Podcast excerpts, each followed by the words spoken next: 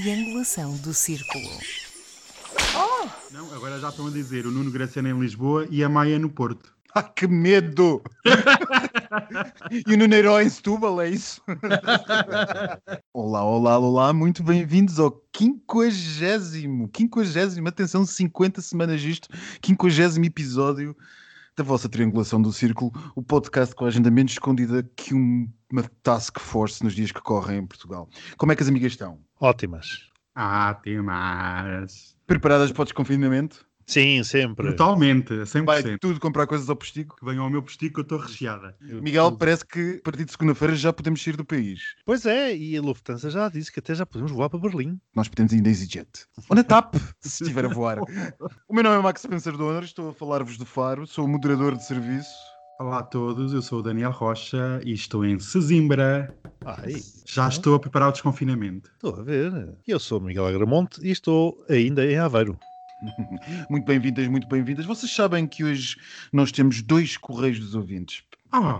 Eu. E é sempre quando eu estou como moderador que me calha ler coisas estranhas e ter que me preparar para ler isto. Bem, vamos lá, vamos começar. Vamos pelo primeiro, vamos pela primeira mensagem que chega de uma senhora que por acaso não sei porque já é a segunda vez que me calha. Portanto, começa, começa a achar que isto é calculado para quando, para quando, quando sou eu o moderador. é uma cavala. É uma cabala, isto é uma cabala. Não, por acaso é um salmão. Esta mensagem que nós recebemos chama-se Réplica ao Salmão e, e diz assim: Olá, tunhões de calcinha da triangulação. Eu, Leona Assassina Vingativa, estou de volta e quero-vos parabenizar pelo podcast que só está a crescer a cada dia e fica melhor e mais viciante. Em bom português, boca de, de se encaralhar. Bom, enfim, as crianças que nos estejam a ouvir, para alguém ponha um pi nisto depois. Tenho uma consideração sobre salmão da Noruega que vocês endeusaram na última edição. Aparentemente, as criações de salmão na Noruega não são, lá ess- não são lá essas mil maravilhas que vendem para a sociedade como o must do salmão mundial. Os noruegueses começaram a expandir na sua área de produção para países com leis ambientais mais amigáveis como Portugal, onde uma licença ambiental chega a custar 2 mil euros ao ano, enquanto na Noruega a mesma sai por uma bagatela de 20 milhões de euros anuais. Em curtas pirocas, como já não há ambiente para ser destruído na Noruega, chegou a hora de detonar o dos coleguinhas. Salmão defumado é babado de bom, mas tomar conhecimento da origem do produto e como ele é feito é fundamental, incluindo seus impactos para o planeta. Beijinhos em vossos cozinhos apertadinhos. Como é que ela sabe? Ah, ah, ah, ah, contém sarcasmo. Pelo visto não sabe então. Minhas amigas, o que é que têm a dizer sobre este babado que nós recebemos como mensagem? Eu começo já porque sou um dos intervenientes eh, neste gate e isto posso dizer que é um novo escândalo, um Salmão Gate. E de referir que na minha intervenção falei sobre salmão do Alasca e da Islândia, por isso não é só da Noruega, mas deixo já um obrigado ao nosso ouvinte, à nossa ouvinte, a Leona Vingativa, e um beijinho. Assassina. Cuidado. Assassina vingativa. Não Leona assassina vingativa. Peço imensa desculpa, duplo É lá. Isto realmente cada semana é um motivo para um gate diferente. Agora é o Salmão Gate. Salmão Enfim, obrigado, Leona Assassina Vingativa, pelos elogios e pelas informações preciosas que nos deste acerca do salmão. Acho que ficámos todos muito mais cultos e conscientes. Mas para que fique claro, eu não endeusei nenhum salmão em especial. E relativamente aos cozinhos apertadinhos, não sei onde é que poderá conter sarcasmo. Se não fosse qualquer outro motivo, o confinamento voltou a apertar os anos de toda a gente. Beijinhos e vá aparecendo, minha fofa. Leona Vingativa Assassina ou Assassina Vingativa, nós gostamos muito de você, mas tu tens uma coisa comigo, não tens? Beijinhos à Leona, ela que apareça tantas vezes quiser, eh, e eu estou cá pronto para ler os e-mails dela, que já sei que voltam a aparecer daqui a três semanas.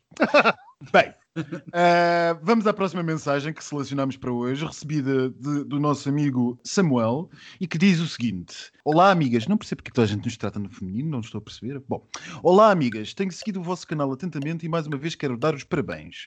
Embora alguns temas sejam mais densos que outros, gostei bastante dos vários pontos de vista sobre os aeroportos no episódio 49. O postigo do Daniel tem arrasado e começo a pensar se não deveria ser chamada de postigo real do Daniel. A rubrica é fantástica e quem não gosta de saber uma boa fofoca. Venham mais. Outra nota. No episódio anterior falou-se sobre a saúde mental. Adorei. mais rubricas como estas deveriam ser feitas. Uma pergunta: qual é a música que faz o desfecho do episódio 44? Muitos parabéns e venha o 50 episódio. Meus amigos, o que é que têm a dizer sobre isto? Olha, muito obrigado, Samuel, pelos parabéns e tantos elogios fico feliz por estás a gostar deste podcast, feito na base da Carolice.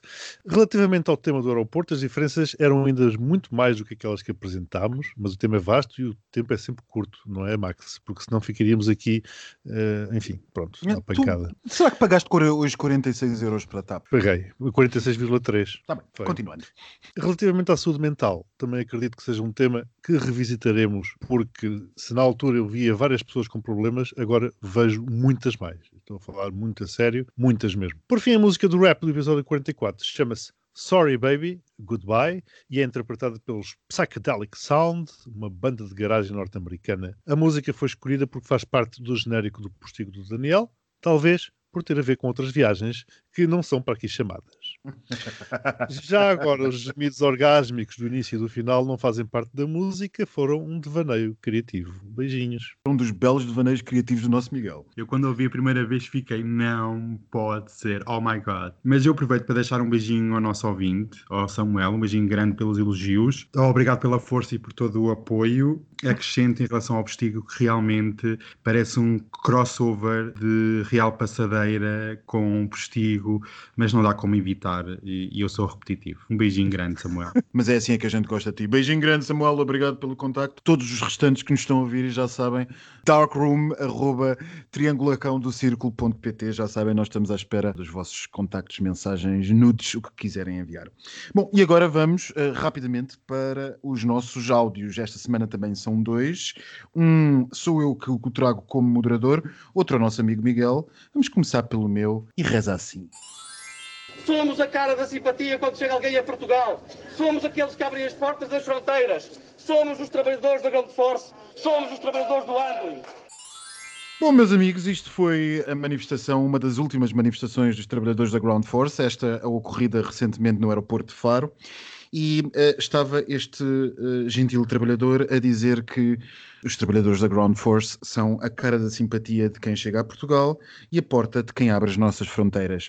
O que é que os nossos amigos têm a dizer sobre isto? Eu antes de mais pensava que quem abria a porta das fronteiras era o CEF. Mas o CEF está fechado ou qualquer coisa do género. eu também confesso que continuo, desde a hora em que eu vi pela primeira vez este áudio, eh, a fazer um esforço considerável para visualizar as ditas caras simpáticas. Porque, sinceramente, só me vêm à cabeça imagens esbatidas dos rostos de quem manipula as minhas bagagens, como quem atira um saco saco de lixo para um contentor, ou daqueles para quem olhei durante as várias horas enquanto esperei várias vezes, tantas quantas tive que tirar a senha e ir para a fila para declarar uma bagagem extraviada. Sinceramente, a procura da cara simpática continua sem grande sucesso e nem mesmo naquele momento em que, quando me mostram aquela página A4 plastificada com vários tipos de bagagem, sabes como é que é? conheço, conheço, conheço. Para conheço, eu escolher uma semelhante à minha e eu me prontifico, eh, bastante sorridente, para mostrar a foto da minha bagagem que tiro sempre antes de despachar. Portanto, isto são hábitos de viajante frequente, que já sabe o que a casa gasta. E então no aeroporto de Lisboa a coisa é fatal como o destino.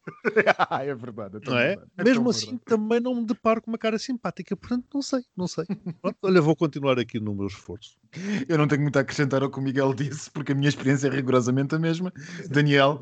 Bem, isto ainda nem é dia 1 de abril e já contam anedotas deste calibre. Não acredito que trabalhadores explorados pelo grande capital consigam cumprir as suas funções com alegria e simpatia, mas que sei eu, não é? Não sei de nada. Por isso, este tema já começa a dar uma certa comissão e ainda vamos Volta. ter muitos episódios. E vota MRPP. E vota MRPP. MRPP. Isto, sinceramente, dá-me vontade de dar pontos, porque a final da Eurovisão deixou-me entusiasmado. Mas pronto, isso é para, é para seguir. Bem, e, e, rapidamente passamos para o segundo áudio, que é para não nos prolongarmos muito nesta edição. E desta vez o segundo áudio é o Miguel que o traz. Miguel, queres fazer uma introdução sobre o assunto? Senhor, eu trago este áudio porque achei uma coincidência curiosa. Na passada segunda-feira, Dia Internacional da Mulher, estava à noite, numa de revisionismo, a ver um episódio da série original do Star Trek, Caminho das Estrelas em Portugal ou Jornada das Estrelas no Brasil. O episódio em causa foi transmitido pela primeira vez em 1968, estou a fazer este enquadramento, e atentem à piadinha que o comandante da nave Enterprise, James Kirk, diz ao seu primeiro oficial, o vulcano Spock.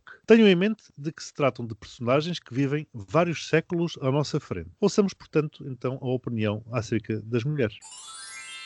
Mr. Spock, the women on your planet are logical. That's the only planet in this galaxy that can make that claim. Pois. Apenas para quem não tenha eventualmente percebido e para clarificar, porque nem todo o nosso auditório fala inglês, aquilo que o interlocutor do Capitão Spock lhe diz é. Não, não, Capitão Kirk, por amor de Deus. Capitão Kirk, desculpem. o Capitão uh, Kirk diz é, Sr. Spock, as mulheres do seu planeta são as únicas, São lo- lógicas. são lógicas e são as únicas, uh, ou por outra, são o único planeta desta galáxia que pode Não, do universo, creio eu. Não é galáxia que ele diz. Então, pronto, desta galáxia. Mesmo Desta assim já é muito. Mesmo assim já são muitos planetas. Bom, portanto, passados mais de 50 anos sobre este episódio, eh, ainda todos sabemos como as mulheres são tratadas e também eh, reconhecemos que este tipo de piadas continua a fazer rir muita gente. Gente que ri por pensar exatamente isso e muito mais. Ouvi partidos políticos a queixarem-se da dificuldade que têm em encontrar mulheres para neles militarem, e do mesmo eh, se queixavam alguns cursos superiores das áreas de tecnologias. Isto na passada segunda-feira têm sido séculos de, de diminuição de- em todo o lado, da igreja ao trabalho, passando pela família. E aquelas poucas que foram conseguindo se ingrar no meio dos homens fizeram-nos julgando as regras deles, mutando-se para se assemelharem a eles. E exemplos não faltam. Refiro o de Margaret Thatcher, porque o de Crown está na moda.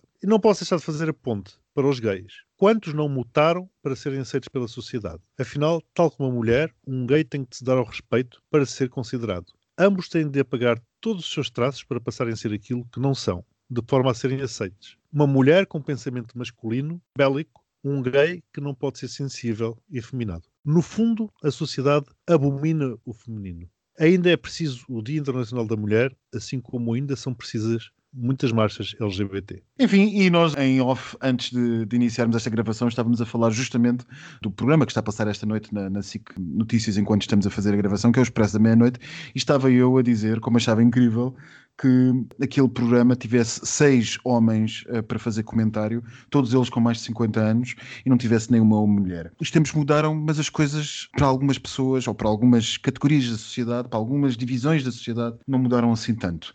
As mulheres continuam a ser claramente negligenciadas na sua visibilidade e o Dia da Mulher faz todo o sentido. A esse exemplo que deste do Expresso da Meia-Noite, eu acrescento que o Lidl teve um folheto promocional para o Dia da Mulher em que havia flores, pequenos eletrodomésticos, formas para bolos, entre outros utensílios. Acho isto um- com um cheiro a bafio. Devia ser tudo arejado porque o mundo evolui e as mentalidades têm que evoluir com eles. Por isso é triste ainda passado destes anos todos continuarmos a bater sempre na mesma tecla e mais anos serão precisos para continuar esta luta que parece não ter fim. Olha, Daniel, só achas que isso me fez lembrar o outro do Dia dos Namorados com a grade de minis.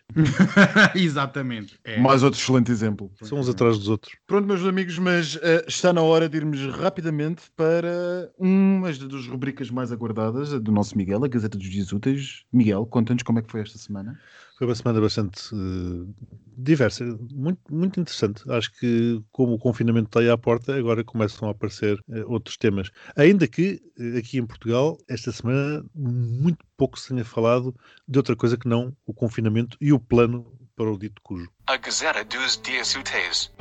Segunda, no Brasil, o ministro Edson Fachin, do Supremo Tribunal Federal, anulou todas as condenações do ex-presidente Lula da Silva pela Justiça Federal do Paraná relativas às investigações da Operação Lava Jato. Com esta decisão, o ex-presidente brasileiro recuperou os direitos políticos e volta a ser elegível.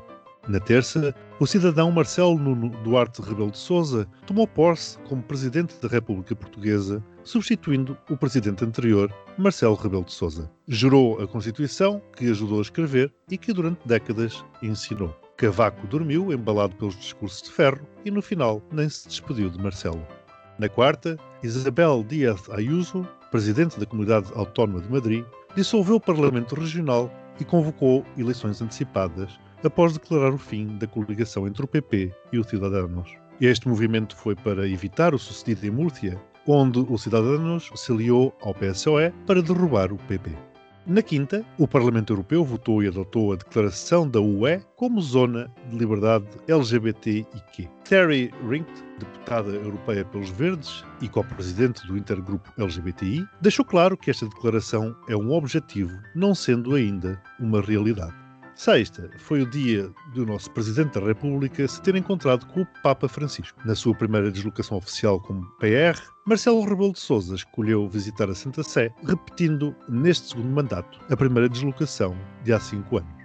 Belíssimo, belíssimo. Magnífica semana. Daniel, bora nessa. Segunda-feira. Ora nessa, Vanessa, eu vou ser curto e grosso. Realmente, segunda-feira começou com um terremoto político, algo que nem os mais crentes estavam à espera. Eu fiquei da boca aberta e, como tal, vou dar 8 pontos.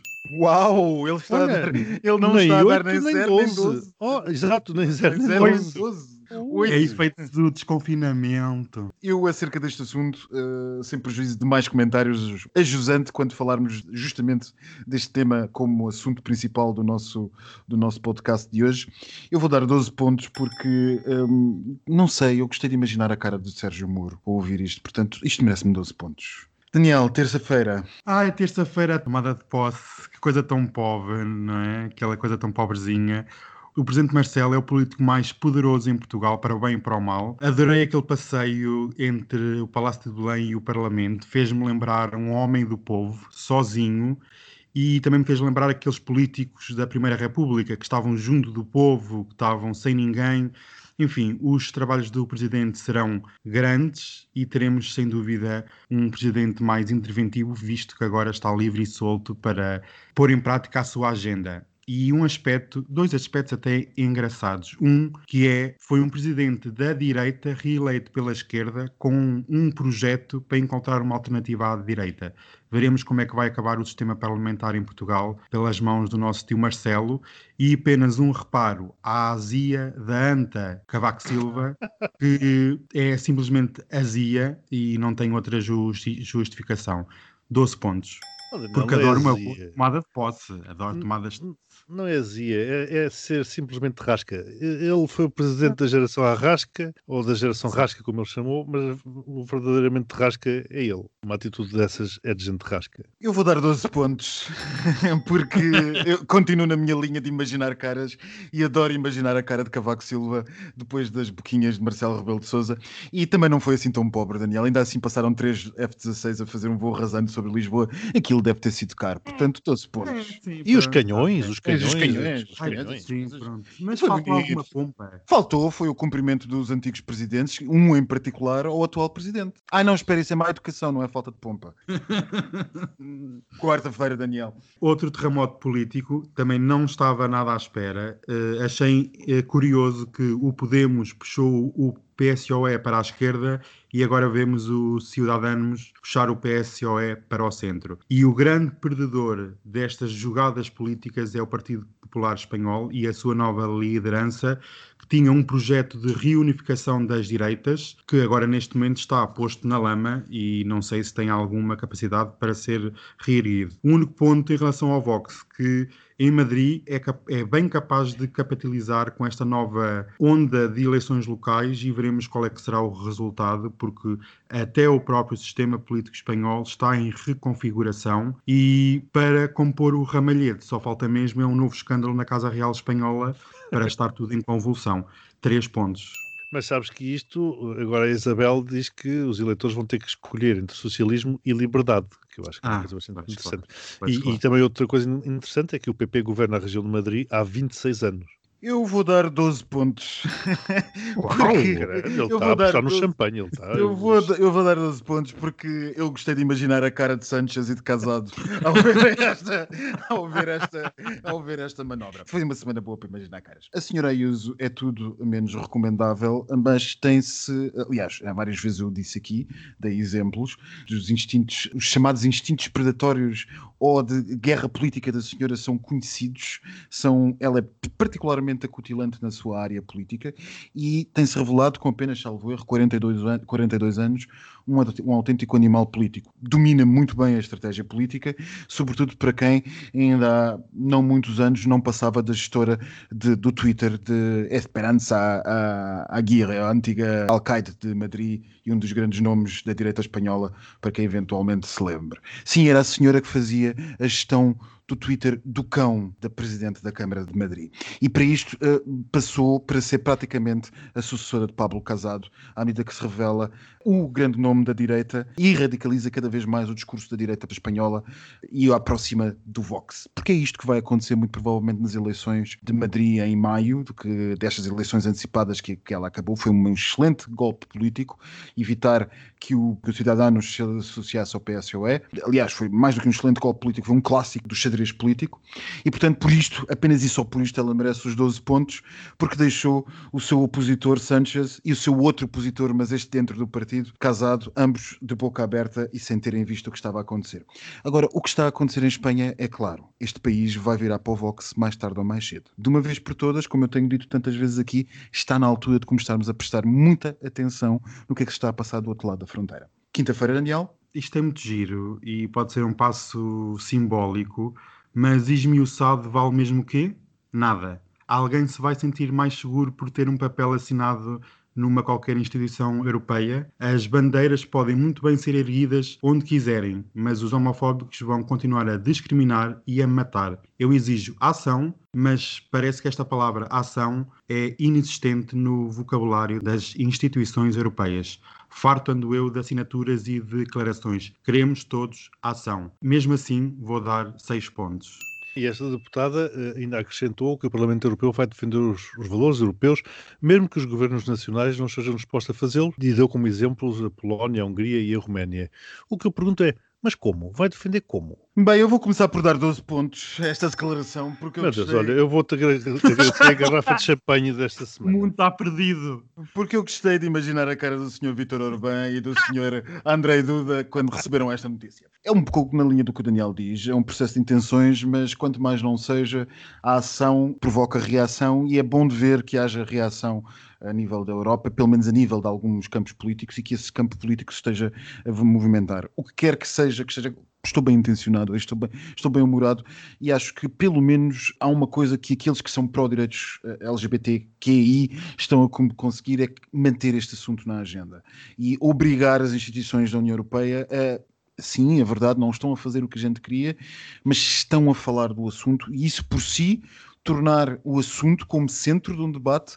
Nós sabemos bem da experiência da emancipação e da visibilidade da luta LGBT, que é um dos caminhos para se conquistar direitos, é manter o assunto na discussão. E isto já é muito importante porque ele está a ser altamente falado nos últimos meses e está a ser tornado uma questão de uma questão divisiva, de identitária da União Europeia. E, portanto, é importante, é extremamente importante que a União Europeia, enquanto bloco institucional, o afirme. Vamos ver o que é que segue. Não sei se terei muitas esperanças, mas de qualquer modo isso merece-me 12 pontos. E sexta, Daniel.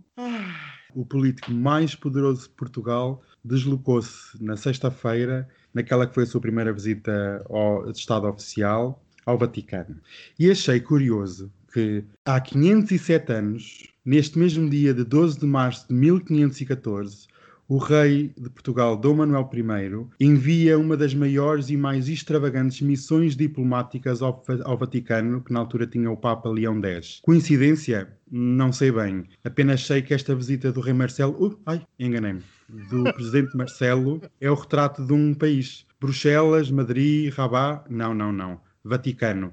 Talvez tenha sido a única pessoa disponível para o receber, não temos bem a certeza. Zero pontos.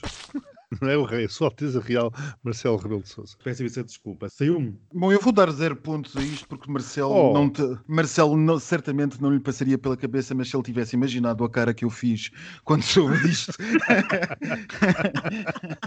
porque, enfim, não é que eu tivesse ficado espantado porque não esperava nada mais de Marcelo, ou por outra, nada menos de Marcelo, senão a repetição exatamente do que ele fez da última vez que tomou posse. Eu acho vão-me chamar perigoso jacobino ateu, mas acho isto eh, absolutamente lamentável, ainda que os presidentes tenham na sua disponibilidade e na sua vontade de escolher como é que manifestam e como é que manifestam simbolicamente a sua presidência na primeira viagem que fazem. É uma tradição e, e- e cada vez mais vincada em Portugal também. O problema é que quando nós queremos manifestar um símbolo, um- uma mensagem através de um símbolo, necessariamente temos que eh, sujeitar a que esse símbolo seja criticado. Eu não percebo muito bem o que é que se quer transmitir quando a primeira viagem de uma presidência é justamente à Santa Sé. Ou por outro, eu se calhar percebo, não percebo onde é que isto é sequer constitucional. Mas essa é outra questão, zero pontos. Olha, mas ele, este, este último zero veio estragar um bocado da festa. Mas pronto, 8 Pronto, mas mais 12. mais 3, mais 6, mais 0. O Daniel deu 29 pontos. Já, Ah. já, já ultrapassou, diria eu, quase a votação total da semana passada. E o Max deu 12, mais 12, mais 12, mais 12. E depois arrasou com um zero final, 48 pontos. Uau. Com 29, é Bravo. verdade. Ai, isto Ai, deu um- um abrir o resultado-. Não vai dar. Vai, sim, podes abrir, mas pronto. Posso abrir, fica depois para amanhã para pôr na carne ou no peixe. Para fazer mimosas com, com sumo de laranja. Hum, Dá ao 77. almoço. Quanto é que deu? 77. 77. Não está mal. Ah, 77% Isto eu digo capa- uma coisa, a Eurovisão ajudou para uma pessoa ficar embalada. É Verdade. And now, o tema principal. Pois, meus amigos, então está na altura de passarmos ao, ao tema principal ah, do, nosso podcast de hoje, que é que nós escolhemos ser justamente o ilibar das acusações que pendiam sobre Lula da Silva, o antigo presidente do Brasil, uma, uma altura particularmente efervescente da política brasileira, com eleições presidenciais para o ano que vem, com o nosso presidente ah, que todos, todos detestamos a, a enfrentar os, os, os desafios do Covid, mas a manter O nosso Curiosa- seja, o nosso, eh, en- entendeu-se a ironia, espero, para quem nos Pronto, esteja a ouvir. Convém, O convém nosso- sublinhar, nosso- pelo amor de Deus. Eu quero acreditar que as pessoas que nos seguem sabem que isto foi irónico, mas caso não saibam, foi Foi, irónico. muito. Eh, bom, o nosso presidente do Brasil, com índices de popularidade, segundo alguma imprensa, ainda mais elevados do que nós gostaríamos que tivesse, e nós queremos ver, ou queremos abordar, o que é que poderá acontecer no ano que vem, ou o que é que poderá acontecer, não apenas no ano que vem, mas no futuro próximo, na política brasileira, porque, enfim, de Covid já estamos todos fartos. E quem melhor para começar isto senão o nosso amigo Miguel, que tem uma experiência de Brasil mais do que todos nós juntos. E de vivência em, em, em- direto e na primeira pessoa de toda esta convulsão recente naquele país. E olha, se calhar vou começar por aí assim, que é, antes de mais, ainda há dúvidas de que foi golpe. Exato, ainda há dúvidas que foi Há golpe. dúvidas que foi Exato. golpe. As coisas que eu li aqui em Portugal acerca do tema, a quando do golpe contra Dilma, escritas por advogados de direita, nomeadamente, a defenderem tudo aquilo que realmente era o Já- sistema jurídico. Já se sabe que advogados não, não, não são de confiança. E depois Sérgio Moro, que divulgou ilegalmente escutas telefónicas de forma a prender Lula a todo custo. Também bem me recordo das sondagens que indicavam Lula como o único candidato que poderia vencer Bolsonaro e, portanto, o Moro fez tudo para o pôr na prisão e com isso foi nomeado Ministro da Justiça com a promessa de ir para o Supremo, que não se concretizou e que levou à sua demissão. Mas se voltarmos um bocado atrás, umas décadas atrás, convém recordarmos a insistência que Lula teve ao longo de várias eleições até ter conseguido ser eleito. E também me recordo muito bem do medo que os mercados demonstraram quando Lula foi eleito. O Brasil ia transformar-se numa Venezuela. É interessante porque os países vão sempre transformar numa Venezuela. É, é um karma qualquer. Enfim, sempre que há umas eleições fujam um pouco do mainstream, o país já vai virar uma Venezuela. Portanto, o, o Brasil iria transformar-se numa Venezuela. Olha, está mais próximo da Venezuela hoje com Bolsonaro do que em qualquer altura esteve com o PT. Mas enfim. E o que Lula fez pelo Brasil foi tirar milhões da pobreza e que permitiu que milhões tivessem tido acesso ao, ao ensino superior, por exemplo, talvez tenha sido o seu pecado, o pecado mortal daquele presidente, ou um dos, foi precisamente ter posto pessoas não brancas nas faculdades, entre outras coisas. Além disso, pôs também o Brasil no mapa, saldou as dívidas com o FMI, levou o Brasil à sexta economia do mundo. Dizem, claro, que foi Fernando Henrique Cardoso quem proporcionou isso, não duvido, por todo o excelente trabalho que fez, mas a questão é Foi que as excelente presidente. políticas, foi um excelente presidente, mas a questão é que as políticas de distribuição do dinheiro foram de Lula, porque havia depois muita forma, naturalmente, de distribuir aquele dinheiro e fazer mais do mesmo era manter o povo na pobreza, claro, naturalmente só as elites é que veriam a cor do dinheiro. Infelizmente, depois ajustou-se a enrolar pela corrupção. Portanto, uma das bandeiras eh, com que apareceu na campanha, eh, a luta contra a corrupção, foi eh, aquela que depois veio a derrubar. Pagava, se bem se recordam, os famosos casos do mensalão, daquilo que lá chamam as propinas, pagavam em nome da governabilidade, comprava votos e foi por aí que tudo começou a descambar. Ao contrário de Dilma, eh, já agora diga-se que era uma pessoa extremamente honesta. Aliás, não há qualquer acusação, porque não conseguem, não conseguem eh, chegar a Dilma de qualquer forma. E por isso é que conseguiram derrubá-la através das chamadas pedaladas fiscais, que não é mais- nada mais nada menos que o que nós chamamos aqui de desorçamentação, e foi assim que tiraram a senhora de lá. É claro que não se pode ser santo e político, muito menos no Brasil. Seja como for, Lula sempre foi e continua a ser, como vocês veem, um excelente político. Ao contrário de Dilma, que era uma técnica e que cometia seus, as suas gafes e as suas articuladas para o futuro que acho que isso é a coisa mais. mais... Era justamente isso que eu te ia perguntar. O que é que achas que vai acontecer?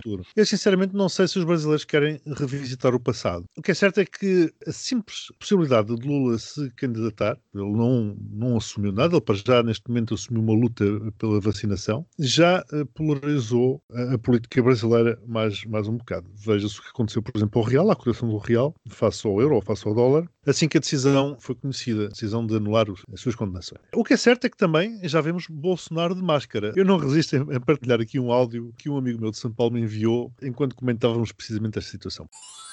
Eu sei, meu amor, que o Lula fez até o Bolsonaro usar máscara. Olha o medo que a, que a maricona tem, viu?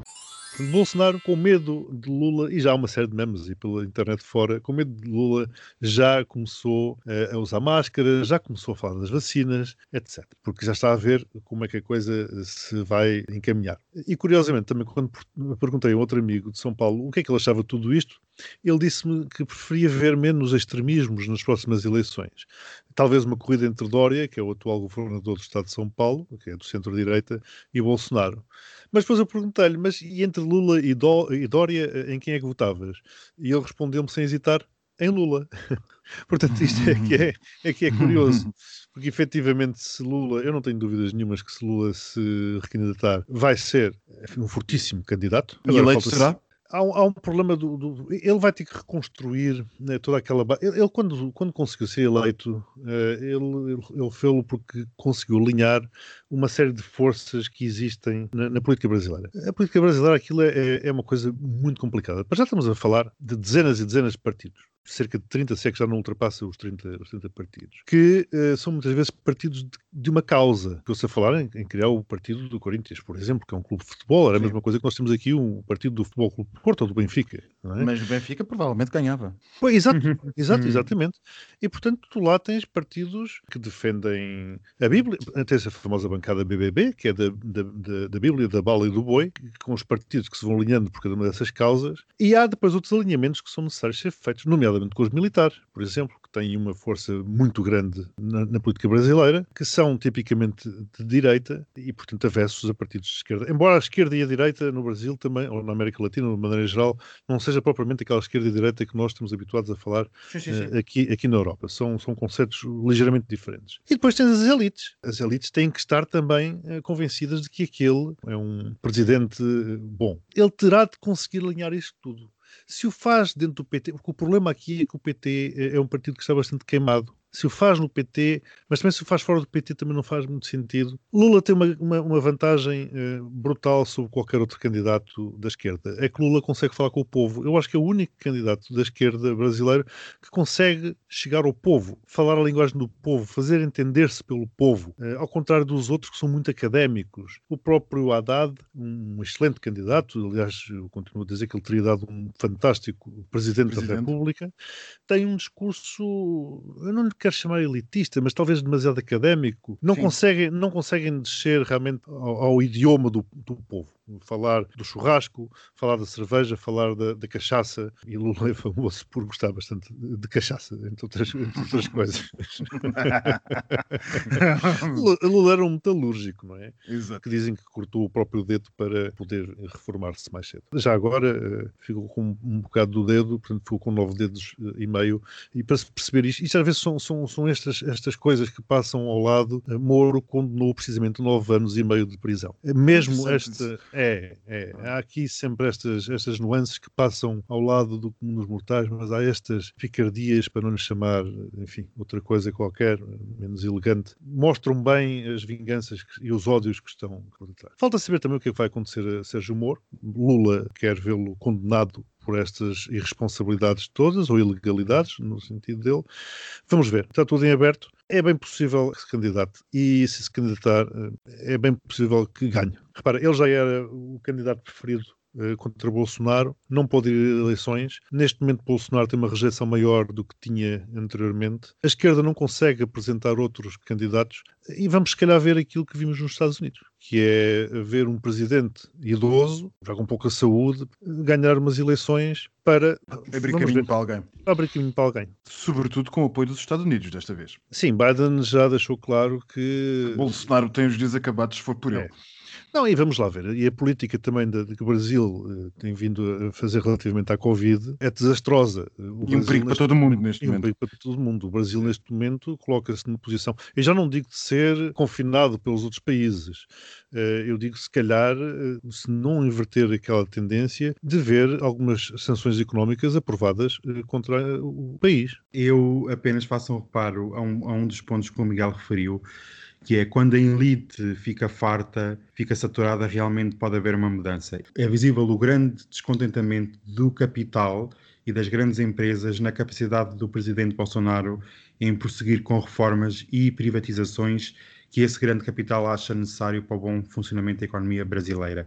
E que Por queria isso- quando ele foi eleito. Exatamente, e que não seguiu porque a pandemia tomou conta do mundo e realmente pode haver aqui um ponto de viragem, como o Miguel estava a dizer, que quando a elite acha necessário colocar as fichas noutro candidato. Veremos, como o Miguel disse, se Sérgio Moro será um, um possível substituto, mas ainda vamos estar aqui para ver. Inclusive, já houve aqui um pescar de olho também à Fiesp, que é a Federação das Indústrias do Estado de São Paulo, que é uma organização poderosíssima, aliás, a própria Fiesp. Foi ela quem pôs aquele insuflável com, com roupa de prisioneiro e permitiu que largas dezenas de tendas eh, fossem colocadas no passeio à frente da sede, na Avenida Paulista, de protestantes contra Lula, a favor da ditadura, a favor da intervenção militar, acampassem ali durante meses e meses e meses. Também por aí já há alguma aproximação. Portanto, vamos ver se ele realmente consegue alinhar todas estas forças. Esse é o ponto de toque, diria eu. Bom, meus amigos, e isto vai longo. Acho que está na altura de passarmos para aquilo que toda a gente ouviu um episódio inteiro à espera, que é justamente o postigo de Daniel. O postigo de Daniel. Esta semana foi de loucos. Tinha tanta fofoca fresca para vos contar, mas o tempo é curto, amigas, não dá para tudo. Olha, mudaste a decoração do postigo. Olha, eu mudei, porque estou farto. Sabes que eu todas as gosto semanas. de, todas as semanas gosto de dar um toque diferente, mudo os tapetes, as cortinas, meto aqui umas coisas, viram aqui os meus santinhos e tal, que eu gosto de ter sempre um santinho para rezar à noite.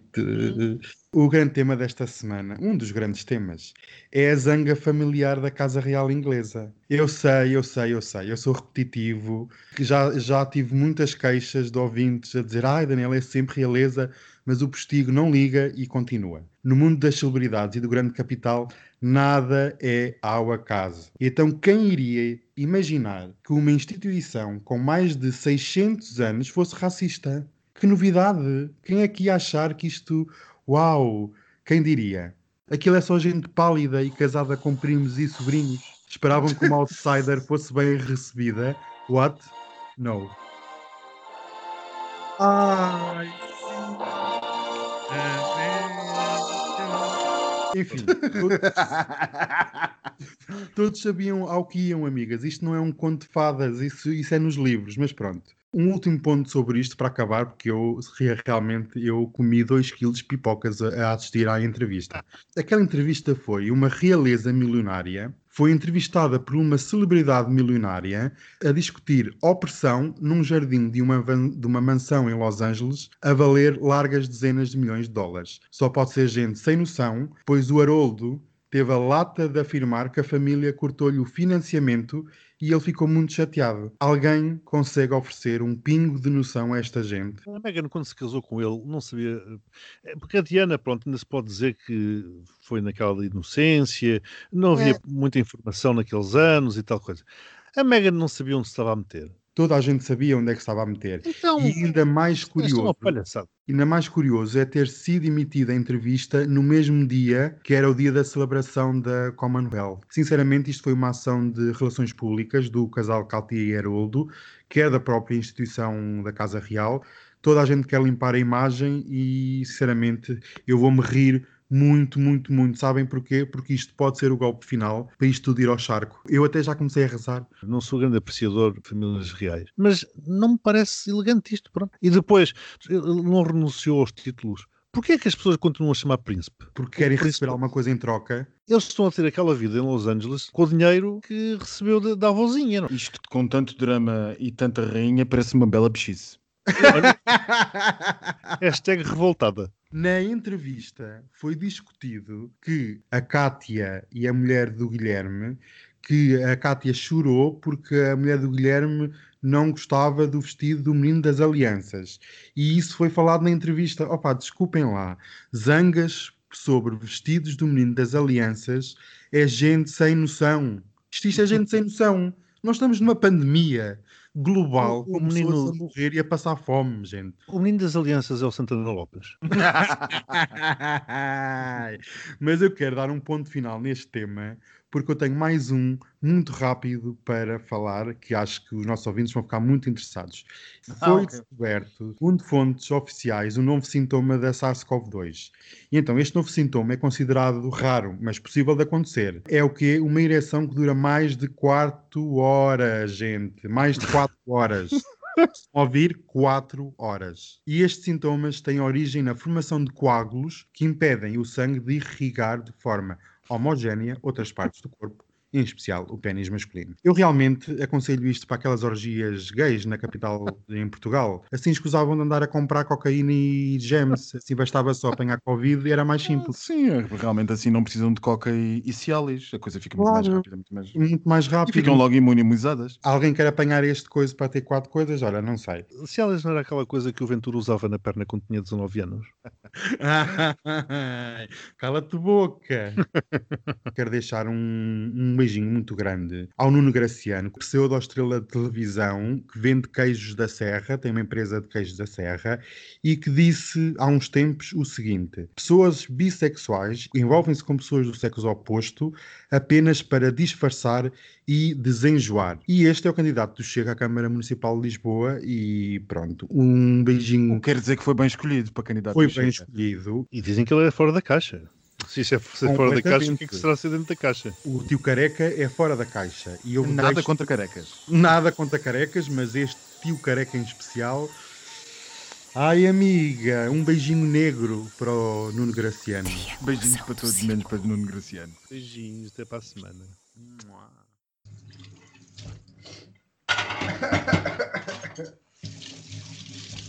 Estás a lavar a louça, Daniel? É os copos. Hoje mandei vir para o jantar uns baus. Ai, estavam deliciosos. Maravilha. O que é que vocês vão comer agora? Um Eu, por acaso não ia comer, ia beber uma mimosa. É que tu Chamar? Globo para me enviar eh, uma mimosinha. Eles também levam mimosas? Não basta fazeres uma. Aquilo é muito fácil de fazer. Fazes uma dose de, de champanhe com uma dose de sumo de laranja. O problema é ir fazer. Não, sobra a garrafa, porque nós hoje abrimos 75% de uma garrafa. 77, Ponto um. 77. 77% Não me roubes, garrafa, não me roubes sobra- 2%. Sobra roubes 23%. isso. Sobra 23%. Portanto, dá para fazer ainda umas quantas doses de mimosas. Ai sim, olha, vou fazer. Deste uma bela ideia, Max. E agora Max, ia olha- uns ovos Benedict e estava perfeito. Ai, Preço podes pôr o salmão do Aldi. É muito bom. Não pode ser da Noruega, tem que ser do Alasca. olha, vê lá, não sei vem, de onde é que é. Aquilo ainda vem a é assassina. é bom e é barato.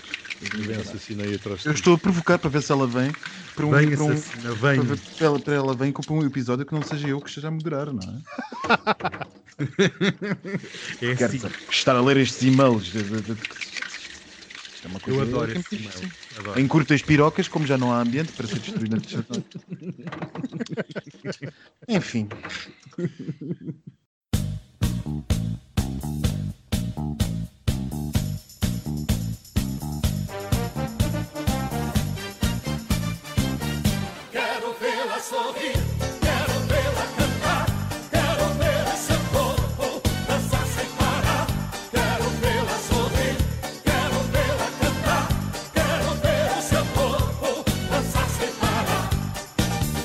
Ela é bonita, seus cabelos muito negros e o seu corpo faz meu corpo delirar. O seu olhar desperta em mim uma vontade de enlouquecer, de me perder e me entregar. Quando ela dança, todo mundo se agita e o povo grita o seu nome sem parar. É a cigana Sandra Rosa Madalena, é a mulher com quem eu vivo a sonhar. Quero vê-la sorrir, quero vê-la cantar, quero ver o seu corpo dançar sem parar. Quero vê-la sorrir, quero vê-la cantar, quero ver o seu corpo dançar sem parar. Dentro de mim mantenho acesa uma chama que se inflama se ela está perto de mim. Queria ser todas as coisas que ela gosta. Queria ser o seu princípio e ser seu fim. Quando ela dança, todo mundo se agita e o povo grita o seu nome sem parar. É a cigana Sandra Rosa Madalena, é a mulher com quem eu vivo a sonhar. Quero vê-la sorrir.